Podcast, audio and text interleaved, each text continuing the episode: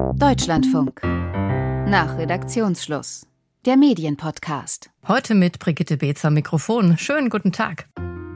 Lützerath am Mittwochmorgen. Die Polizei steht mit einem Großaufgebot am Eingang des kleinen Ortsteils der Stadt Erkelenz. Hunderte Aktivistinnen und Aktivisten wollen den Ort und insbesondere die Kohle darunter nicht kampflos aufgeben. Nun ist Lützerath Brennpunkt des Konfliktes um den Braunkohletagebau in Nordrhein-Westfalen.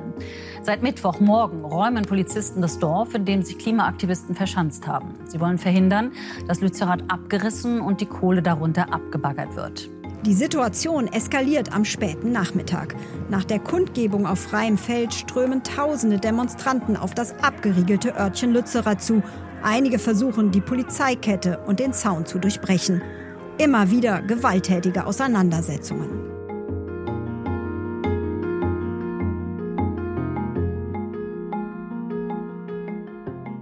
Ich bin Louis Kohlmann, studiere derzeit und äh, arbeite nebenbei und ich habe Ihnen geschrieben, weil mir aufgefallen ist bei der Berichterstattung zu Lützerath, also ich habe Ihnen noch geschrieben während der Räumung, dass meiner Meinung nach da ein paar Details ausgelassen werden, die ich wichtig finde. Waren Sie selber in Lützerath, Frau Kohlmann?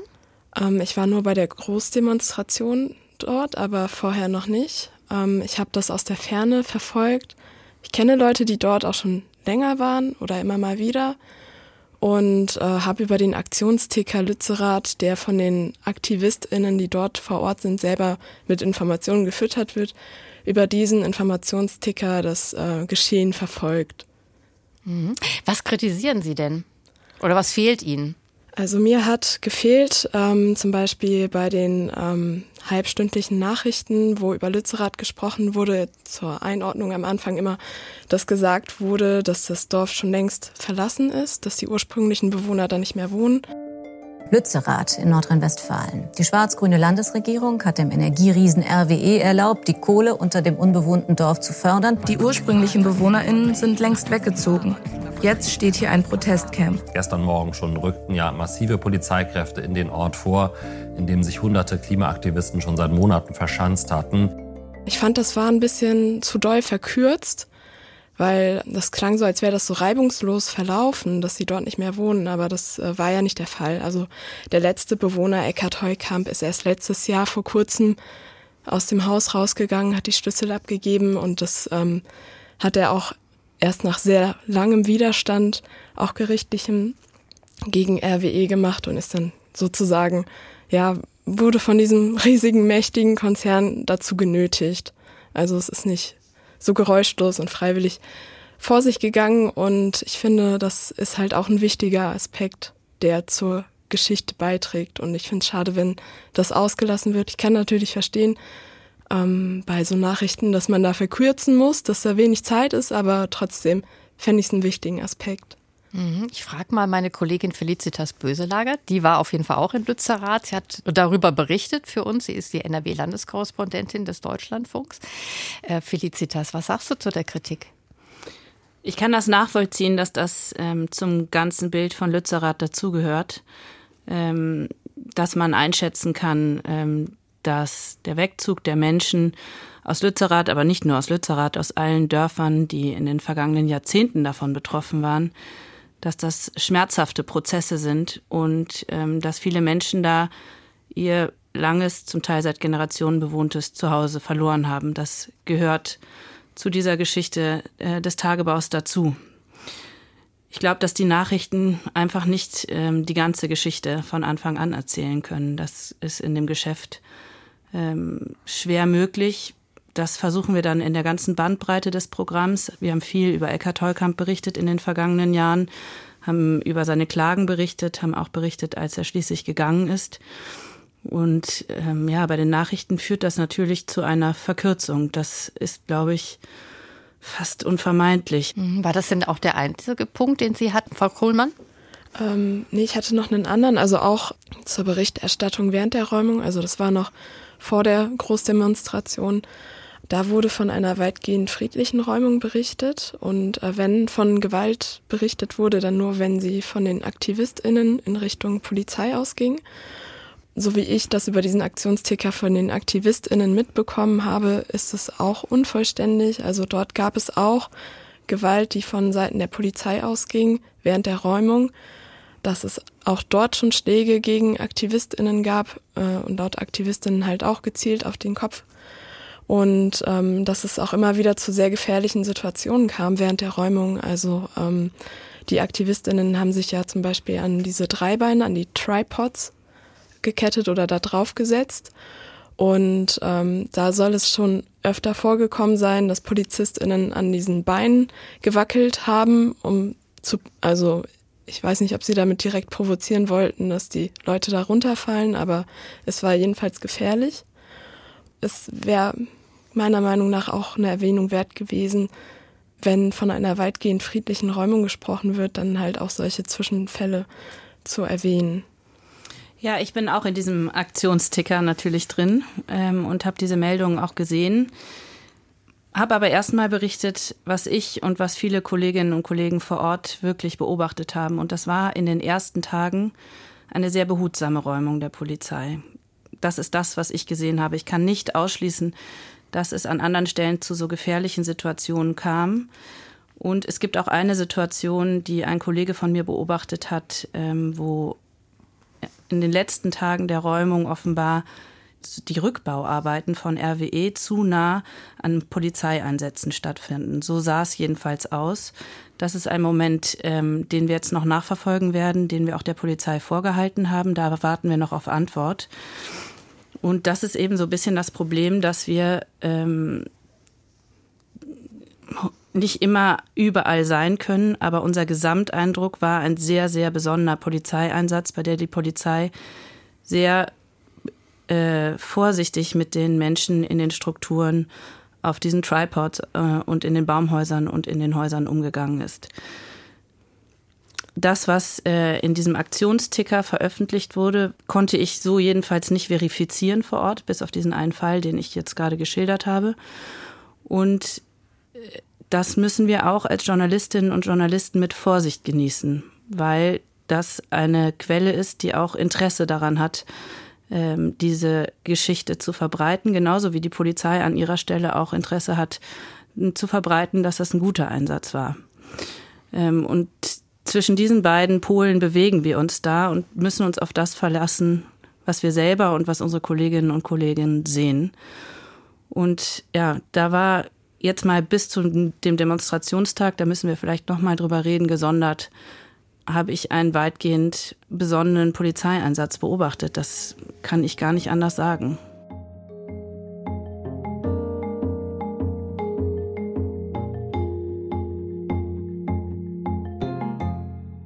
Du sprichst äh, von selbst jetzt auch von diesem Demonstrationstag. Ähm, was war da anders? War das dann da anders? Sie waren ja auch selber da, Frau Kohlmann, oder? Mhm. Ja, ähm, also erstmal war die Situation da viel, viel unübersichtlicher, weil viel mehr Leute da waren und man kann einfach unmöglich überall sein. Und das Netz war zusammengebrochen, das heißt, also ich konnte kaum zu Twitter oder so und gucken, was an anderen Enden passiert. Ich hatte Kontakt mit einem Kollegen von einem, einer anderen Zeitung, der weiter vorne an der Absperrung zu Lützerath stand. Ich stand da, wo Greta geredet hat. Das heißt, ich hatte überhaupt gar keinen Überblick über das, was vorne am Zaun zu Lützerath passiert ist. Da bin ich abhängig von den Videos, die wir alle gesehen haben. Da bin ich abhängig von den Berichten von Augenzeugen und äh, von den Berichten von den Sprecherinnen und Sprechern von Lützerath lebt und der Polizei. Es ist wirklich sehr schwer nachvollziehen, was da an welcher Stelle wirklich passiert ist. Mir haben viele Menschen unabhängig voneinander berichtet, dass die Polizei ihnen ohne Grund ins Gesicht geschlagen hat, obwohl sie nicht äh, angegriffen wurden. Menschen, die in einer Menschenkette standen. Ich kann das nicht überprüfen. Ähm, ich habe das aber auch berichtet.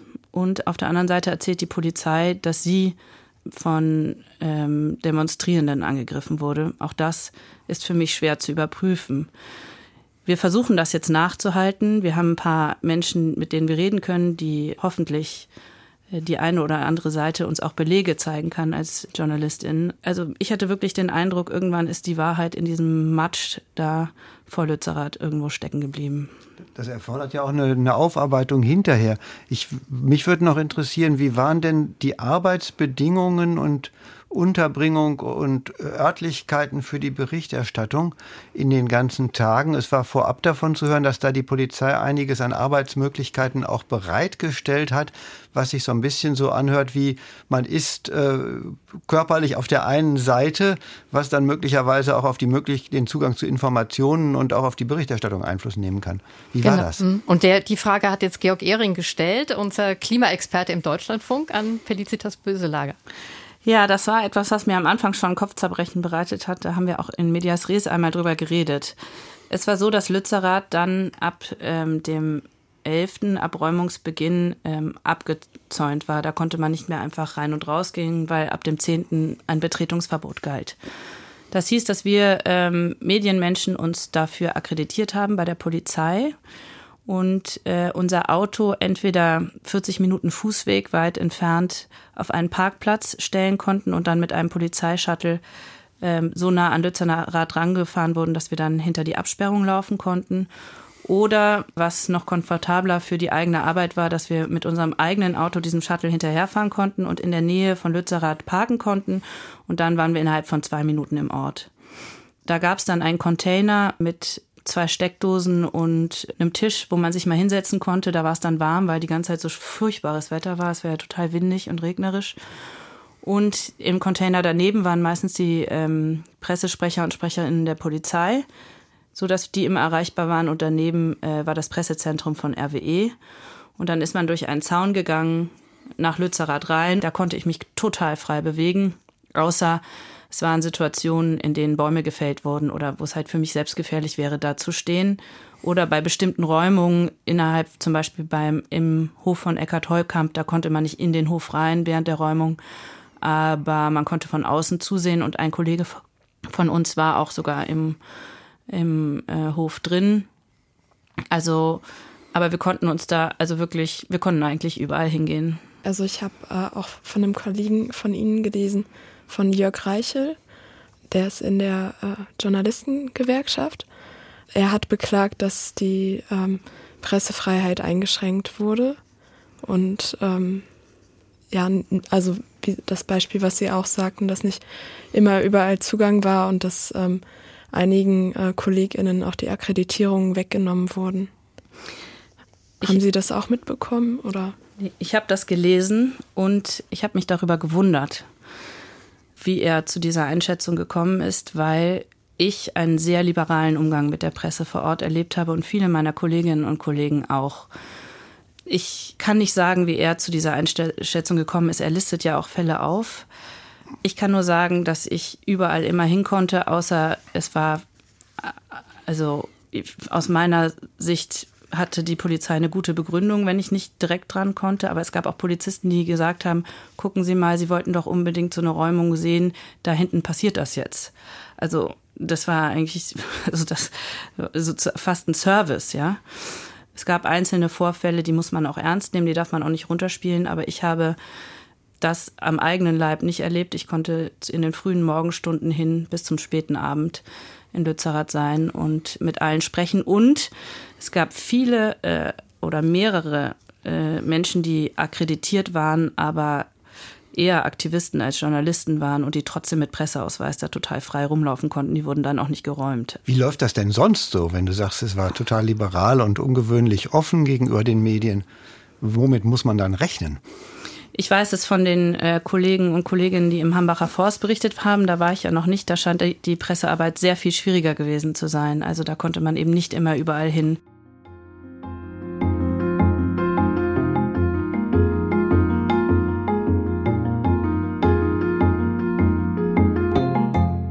Wenn ich das jetzt so höre, ähm, was du jetzt erzählst, Felicitas, habe ich manchmal das Gefühl, wenn man jetzt im Grunde ja in der Regel eine Person oder vielleicht ein kleines Team hinschickt, kann man ja eigentlich gar nicht so eine Riesendemonstration oder auch so eine Riesenräumung überhaupt abbilden, oder? Also machen wir uns da nicht ein bisschen was vor, äh, wenn wir zwar berichten, aber eigentlich das, das wirkliche Bild eigentlich gar nicht zeichnen können?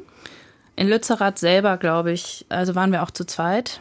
Da ging es, weil Lützerath ist gar nicht so groß und da konnte man ganz guten Eindruck auch insgesamt von der Stimmung vor Ort haben. Bei der Demo, ja, da hätten wir 15, 16, 17 Leute sein müssen, um das wirklich sehen zu können. Das ist, kann ich alleine überhaupt nicht äh, umfassen, ist unmöglich.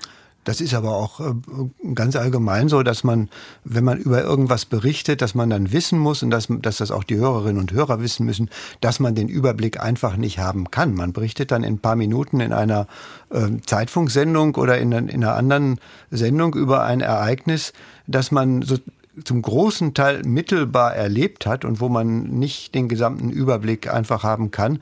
Und äh, so viele Leute, um Bericht zu erstatten, gibt es nicht. Da ist einfach die Notwendigkeit, dass man sich überlegt, dieser Quelle kann ich vertrauen, dieser Quelle kann ich nicht vertrauen. Und hier stelle ich einfach die Ansichten gegenüber, weil ich selbst nicht beurteilen kann. Das ist Journalistenalltag eigentlich. Mhm. Schade, aber äh, so sind die Möglichkeiten, an Informationen zu kommen. Frau Kohlmann, Sie hatten uns ja geschrieben, bevor die große Demonstration war, bei der mhm. Sie dann ja auch vor Ort waren. Und man hört ja immer wieder, dass es so einen Clash gibt zwischen dem, was die Demonstrierenden erzählen, was sie erlebt haben und das, was dann in der Zeitung stand, in den, in den Fernsehnachrichten kam, möglicherweise auch im Hörfunk berichtet wurde. Wie haben Sie das jetzt erlebt? Ähm, also ich war auch nur da vorne bei der Bühne, ähm, wo, wo die also SprecherInnen waren. Am Zaun selber war ich nicht. Das war mir zu riskant. Ja, ich habe da ja, also wie Felicitas Böselager auch schon eingeordnet hat, man kann da ja nur einen eingeschränkten Blick haben als Einzelperson. Es war sehr matschig ähm, und mhm. sehr, sehr viele Leute, sehr unübersichtlich. Ich bin zu Fuß nach Lützerath gelaufen von Erkelenz aus, oder also kurz vor Lützerath. Ähm, die hatten zwar so Shuttlebusse organisiert, aber es waren so viele Leute, dass die Busse das gar nicht bewältigen konnten, das ganze Aufkommen an Personen. Es war halt einerseits sehr friedlich, so, aber andererseits auch ein bisschen beklemmt und bedrückend, weil, also ich habe noch nie so viel Polizei an einem Ort gesehen und Hubschrauber und ganz viele ähm, PolizistInnen, die halt ja von oben bis unten in ihrer Montur waren und mit Schlagstöcken und so weiter. Das ähm, das war einfach ein bisschen einschüchternd. Wir haben auch ganz viele Zuschriften bei Nachredaktionsschluss bekommen, dass die Klimaaktivistinnen und Aktivisten grundsätzlich kriminalisiert würden von den Medien oder dass möglicherweise zu viel über mögliche Gewalt eigener, einiger weniger geschrieben wird und berichtet wird und gar nicht so sehr über das Anliegen selber. Ähm, deswegen habe ich auch mir meinen Kollegen Georg Ehring, den ja wir alle schon mehrfach jetzt gehört haben, mit ins Studio geholt. Er ist ja der Mann für die Klimaberichterstattung im Deutschlandfunk. Ich will ihn nicht Klimapapst Papst nennen. Heutzutage ist ja jeder Papst, wenn er ein bisschen Ahnung von dem Thema hat. Ähm, aber er arbeitet für Umwelt und Verbraucher, Redakteur im Deutschlandfunk. Georg, du beobachtest natürlich per se auch die Berichterstattung zum Thema, auch wenn du nicht vor Ort bist. Ähm, wie ähm, ordnest du die ein? Wie wird über Klimaaktivismus berichtet? Wobei ich finde den Begriff ja schon blöd, Klimaaktivismus oder Klimaaktivisten. Ja, es ist immer, für mich ist immer wichtig, äh, dass man dann darüber zum Klima kommt. Und äh, es wird bei spektakulären Aktionen, äh, auch bei, bei rechtswidrigen Aktionen, sehr stark über das Spektakuläre oder über die Rechtsfragen berichtet und da gerät in Gefahr die Fokussierung auf das Klima, dass man dann eben über die Frage äh, redet, darf man das, darf man das nicht. Ähm, es gibt ja immer so die, äh, den Spannungsfeld zwischen zivilem Ungehorsam, rechtfertigem Notstand und Dingen, die eindeutig verboten sind. Und ich habe den Eindruck, die äh, Klimaaktivistinnen und Aktivisten, die versuchen, sich dazwischen zu bewegen, möglichst viel Aufmerksamkeit äh, zu erwecken und dann möglichst aber auch die äh, Bevölkerung hinter sich zu bekommen. Und äh, ja, ist die Frage, Warum gelingt das eher dadurch, dass man spektakuläre Aktionen macht und äh, nicht, dass man die spektakuläre Realität beleuchtet, die ja nur einfach dadurch gekennzeichnet ist, dass wir das 1,5 Grad Limit absehbar nicht einhalten, was ja ziemlich katastrophal ist. Mhm. Woran machst du das fest, dass das nicht klappt?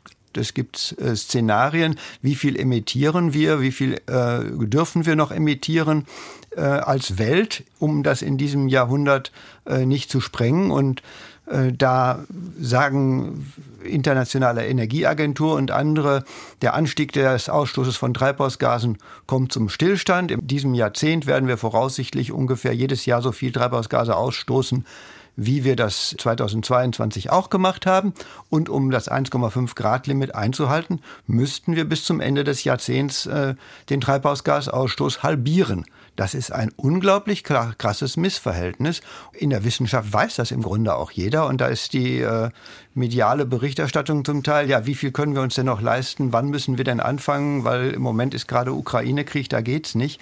Äh, das geht völlig an der Realität vorbei. Wir hätten vor 20 Jahren anfangen müssen. Mhm, aber warum geht die Berichterstattung irgendwie, irgendwas stimmt vielleicht mit der Berichterstattung auch nicht? Oder sind das einfach die Gegebenheiten, die die Medien eben haben, dass dann immer nur eine Krise zur gleichen Zeit bewältigt werden kann vom Publikum? Ähm ich schwank so ein bisschen, wenn bei der Berichterstattung zwischen äh, das weiß man doch im Grunde.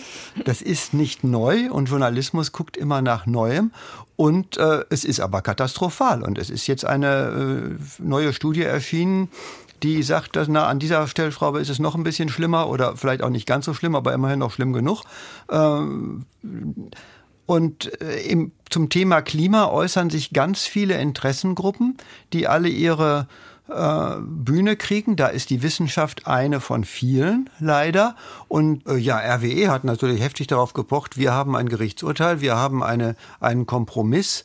Äh, wir fördern nur noch halb so viel Braunkohle, wie wir ursprünglich fördern wollten. Das lasst uns doch bitte machen was natürlich ihr Rechtsstandpunkt und auch ihr Standpunkt ist. Ich will das gar nicht äh, kritisieren, dass sie das so gepusht haben, aber da kommt dann natürlich äh, schon zu kurz, dass Braunkohle sich möglicherweise jenseits von 2030 gar nicht mehr lohnt, weil dann die Emissionsrechte viel zu teuer sind und dass sich RWE möglicherweise darüber freut, dass sie die Kohle früher zu günstigeren Kosten verbrannt kriegen und dann äh, flott aus der Braunkohle aussteigen können, ohne als Arbeitsplatzvernichter dazustehen.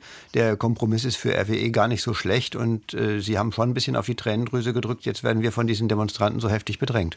Was ich als Hörerin noch gerne anmerken würde, ist, ich kann mir gut vorstellen, dass für viele Leute, die nicht drin sind in dem Thema, diese Zahlen einfach viel zu abstrakt sind, dass man damit gar nichts anfangen kann.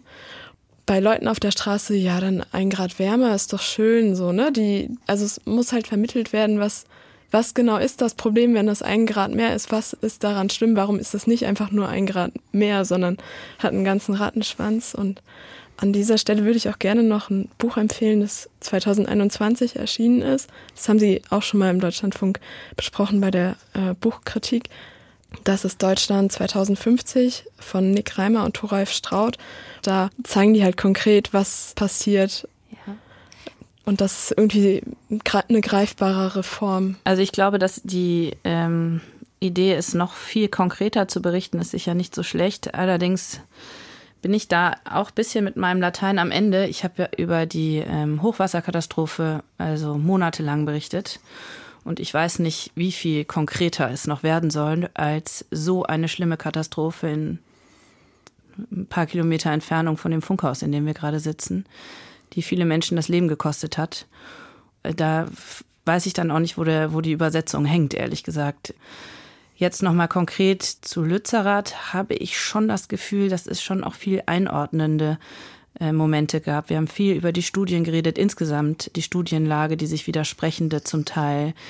Wir haben viel darüber geredet, ähm, wie viel Kohle wirklich unter Lützerath liegt, ähm, viel darüber geredet, welche Rolle die Grünen spielen und ob sie ihre eigenen Ziele verraten. Ich glaube, unterm Strich ist das, was nötig ist, dass wir, ähm, dass, wenn wir da vorwärts kommen wollen, wahrscheinlich irgendwann die äh, Klimafrage so priorisieren, dass die anderen Themen da hinten angestellt werden in der Politik. Und ja. Ich glaube, dass man weniger das Klima weniger durch äh, Entgegenüberstellen von verschiedenen Meinungen. So die einen sagen, die Klimakatastrophe ist sehr schlimm und äh, es hat gerade etwas sehr Schlimmes angefangen und die anderen sagen, die Benzinpreise müssen sich aber im Rahmen halten und beide haben irgendwie recht. So kommt das in den Medien äh, oft rüber, dass man davon sich ein bisschen verabschieden muss und mit den wissenschaftlichen Fakten äh, stärker argumentieren muss und die stärker bringen muss und dann gucken, wie reagieren denn äh, die Parteien zum Beispiel auf diese wissenschaftliche Fakten, wissenschaftlichen Fakten. Und wenn man sagt, ja, Überschwemmungen wie die Ahrtal-Katastrophe werden häufiger, findest du es denn so schlimm, dass man dafür ein Tempolimit einführen muss? Wer dann Nein sagt, äh, das Nein ist dann etwas anders eingeordnet, als wenn man einfach so fragt, was hältst du denn davon, wie schnell man auf der Autobahn fahren darf. Äh, da finde ich, muss Journalismus stärker einordnen und stärker die Fakten bringen. Und ich sehe auch so, viel konkreter geht es eigentlich nicht. Was ich, glaube ich, stärker äh, nach vorne bringen würde, ist Berichterstattung über Lösungsmöglichkeiten. Also, ähm, wenn wir bei der Mobilität bleiben, Ausbau anderer Mobilitätsmöglichkeiten, öffentliche Verkehrsmittel, Radwege, äh, Elektromobilität. Äh, das ist was, was wir mehr brauchen. Mhm. Aber dann sind wir ja schon wieder so in diesem Bereich, wo dann der Vorwurf des Aktivismus kommt. Mhm. Das ist ja immer relativ schnell. Oder ich überlege gerade, geben wir vielleicht auch einfach Leuten, bei denen du sagst, diese Meinung ist schon längst überholt, vielleicht dürfen wir die gar nicht äh, mehr auf den Sender lassen. Aber es ist auch schwierig, wenn die zum Beispiel Funktionsträger einer Partei sind. Genau, also ähm, wir haben ja zwei Gründe, Leute ins Radio zu lassen. Der eine ist, diese Person kennt sich damit aus, oder die, der andere ist, diese Person ist gewählt für irgendeine Meinung. Das Letztere, welche Partei auch immer es ist, ist ja keine Qualifikation, sondern Wahlergebnis und die verschiedenen Parteien sollten wir äh, im Radio berücksichtigen. Bei der Qualifikation von Experten, die wir äh, interviewen, ist das Level, kennen die sich wirklich aus, natürlich ein ziemlich wichtiges. Und man müsste sie ja auch immer konfrontieren. Ne? Das kann ja auch nicht immer jeder Moderator oder Moderatorin. Oder hast du den Eindruck, das geht? Also die meisten Moderatoren sind ja per se Generalisten, wenn es nicht gerade eine Fachsendung wie bei euch Umwelt und Verbraucher ist. Da ist der ein oder andere wahrscheinlich auch per se überfordert, oder? Ja, und deswegen äh, die Forderung eigentlich, Klima ist ein extrem wichtiges Thema. Es ist, glaube ich, das Thema dieses Jahrzehnts, nicht des Jahrhunderts, weil es muss ja in diesem Jahrzehnt schon irgendwie gelöst werden. Und äh, da sollte sich jeder besser auskennen und jede. Und da brauchen wir mehr Fortbildung und da brauchen wir mehr Qualifikation. Also ich finde es gut, wenn viel berichtet wird über Klimawandel, aber ähm, ob sich was tut, das liegt ja nicht nur an der Berichterstattung, sondern halt auch am politischen Willen. Also klar, die Berichterstattung kann auch helfen, Druck aufzubauen. Aber äh, wie Herr Ehring auch schon meinte, es gibt da Lobbyinteressen und Überschneidungen, personelle. Ich glaube, ich fände es gut, wenn ähm, noch mehr Bewusstsein darüber geschaffen wird, wer wessen Interessen vertritt. Ja, ich fände es interessant, wenn man dazu noch mehr bringen würde, auch die Kontakte von den fossilen Lobbys hin zu unseren gewählten VolksvertreterInnen. Also sowieso finde ich, ähm, bei dem Thema sollte man noch viel mehr auf Lobbyismus schauen. Ich würde mal, mal kurz dazwischen gehen und Georg Erwang fragen, weil es mich wirklich, nicht nur deswegen, weil es mich wirklich interessiert. Hast du den Eindruck, dass die Lobbyarbeit, die ja eine sehr große ist, auf den Journalismus sehr stark einwirkt? Äh, ja, das ist, glaube ich, schon so. Also man kriegt äh, von interessierten Seiten, allen Seiten äh, viel, weil es ja da für alle möglichen Seiten auch um sehr viel Geld geht. Ich habe den Eindruck, dass es bei der Energieversorgung von Lobbyseite her langsam weitgehend durch ist, dass also die Elektrizitätswirtschaft bei uns auch auf erneuerbare Energien ziemlich komplett setzt. Aber bei der Mobilität ist es noch lange nicht äh, durch. Äh, da tut man immer noch so, als käme man mit Verbrennern oder mit äh, Lösungen außer des, der Elektromobilität irgendwie weiter. Und da sind Lobby-Einflüsse schon ziemlich stark und das ist etwas, was den Klimaschutz in der ganzen Welt eigentlich enorm bremst.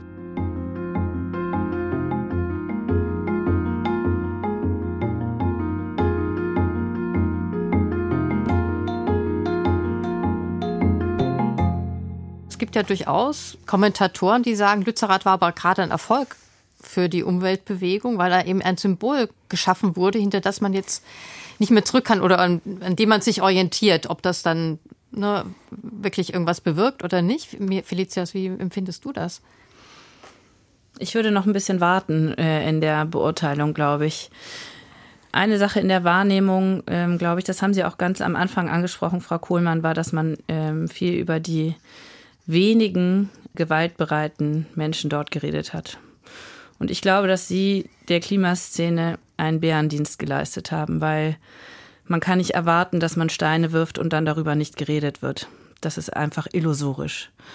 Und ähm, deswegen bin ich mir nicht so sicher, ob das nicht auch ein Moment war, in dem äh, die Klimabewegung insgesamt einen kleinen äh, Knick äh, in der öffentlichen Wahrnehmung erlebt hat, obwohl das wirklich, das muss ich betonen, eine Minderheit vor Ort war. Aber manchmal sind Minderheiten so laut, dass sie die anderen übertönen können. Und auf der anderen Seite haben wir sehr viel über Klimaschutz, sehr viel über Kohle geredet, sehr viel über die Politik der NRW-Landesregierung, sehr viel über die Politik der Bundesregierung, was ich auch als Erfolg werten würde, also als Erfolg für die Klimabewegung.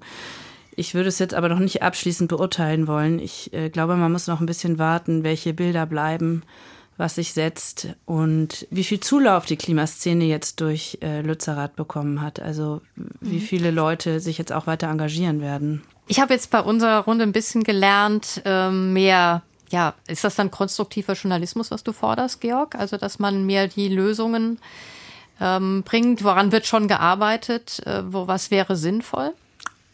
Ja, ich glaube, das ist aber das, was die Leute auch interessiert. Die Leute mhm. interessiert, äh, haben, die Leute haben jetzt mitgekriegt, ja, wir haben ein Problem. Wie lösen wir das denn? Glaubst du insgesamt, Georg, dass ähm, der Klimawandel in unserer Berichterstattung insgesamt den Stellenwert hat, den er haben sollte? Äh, nee, das glaube ich nicht. Also äh, das ist etwas, was immer wieder durch aktuelle Dinge in den Hintergrund gerückt wird und auch unangemessen in den Hintergrund gerückt wird. Ich verfolge das jetzt intensiver seit ungefähr 15 Jahren und ähm, das war immer so, dass es irgendeine Krise gab, irgendeine Entwicklung, Finanzkrise, die dazu führt, ja, im Klimaschutz ist eine super Sache, aber im Moment haben wir gerade was anderes zu tun. Das ist die Kontinuität im Klimaschutz. Das heißt, eigentlich müssten wir in unseren Redaktionen immer wieder dieses Thema auch selber pushen, oder? Weil anders geht es möglicherweise nicht, Georg? Ja, ich rede mir seit 15 Jahren im Mund fusselig. Frau Kohlmann, Sie sollen unser letztes Wort haben.